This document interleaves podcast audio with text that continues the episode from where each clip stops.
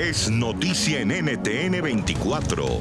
¿Qué tal? Bienvenidos. Yo soy Andrea Bernal. Esto es Zoom a la noticia. Nuestro lente aquí en Zoom a la noticia y en NTN 24 sigue enfocado en la corrupción, que avanza como una plaga por América Latina en medio de la pandemia del COVID-19. Se han robado y malversado los recursos públicos destinados a atender la emergencia en varios países de nuestra región.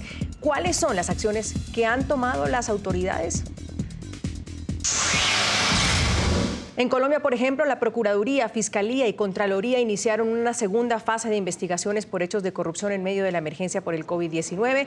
Adelantan 900 pesquisas en 26 departamentos del país. Hasta ahora, 10 alcaldes deberán responder penalmente por presuntas irregularidades en contratos de alimentos e insumos médicos durante la pandemia. La Fiscalía también citó interrogatorio en calidad de indiciados a otros tres alcaldes y tres gobernadores.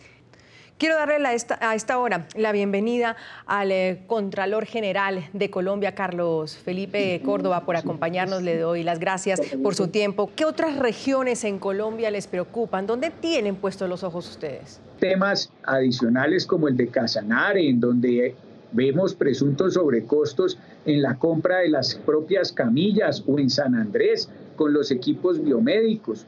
Nos generan gran tristeza pero eso no significa que nuestro equipo no esté 24 horas trabajando todos los días, porque es fundamental la vigilancia y el control para que esa platica de los colombianos no se nos pierda. Cuéntalo, ¿significa eso que en todo el país están robando?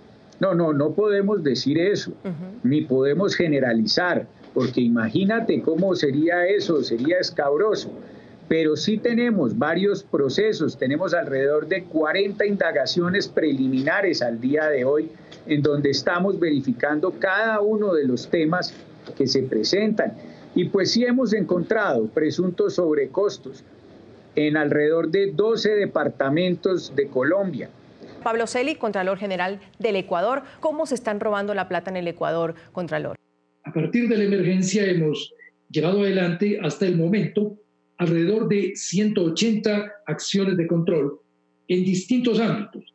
Hay un sector que es particularmente objeto de una intervención en la actualidad, que es el sector salud. Y lo que tiene que ver con el sector salud particularmente, nosotros en este momento llevamos varias acciones de control, más de 80, en toda la red de hospitales del país. Eh, por un lado, los hospitales del Ministerio de Salud, los hospitales de la, de la Seguridad Social y un hospital de la Policía Nacional. Puede escuchar más conversaciones como esta en Zoom a la noticia de lunes a viernes a las 3 de la tarde, hora de Bogotá, Lima y Quito, 4 de la tarde, hora de Caracas y de la costa este de los Estados Unidos, por NTN 24.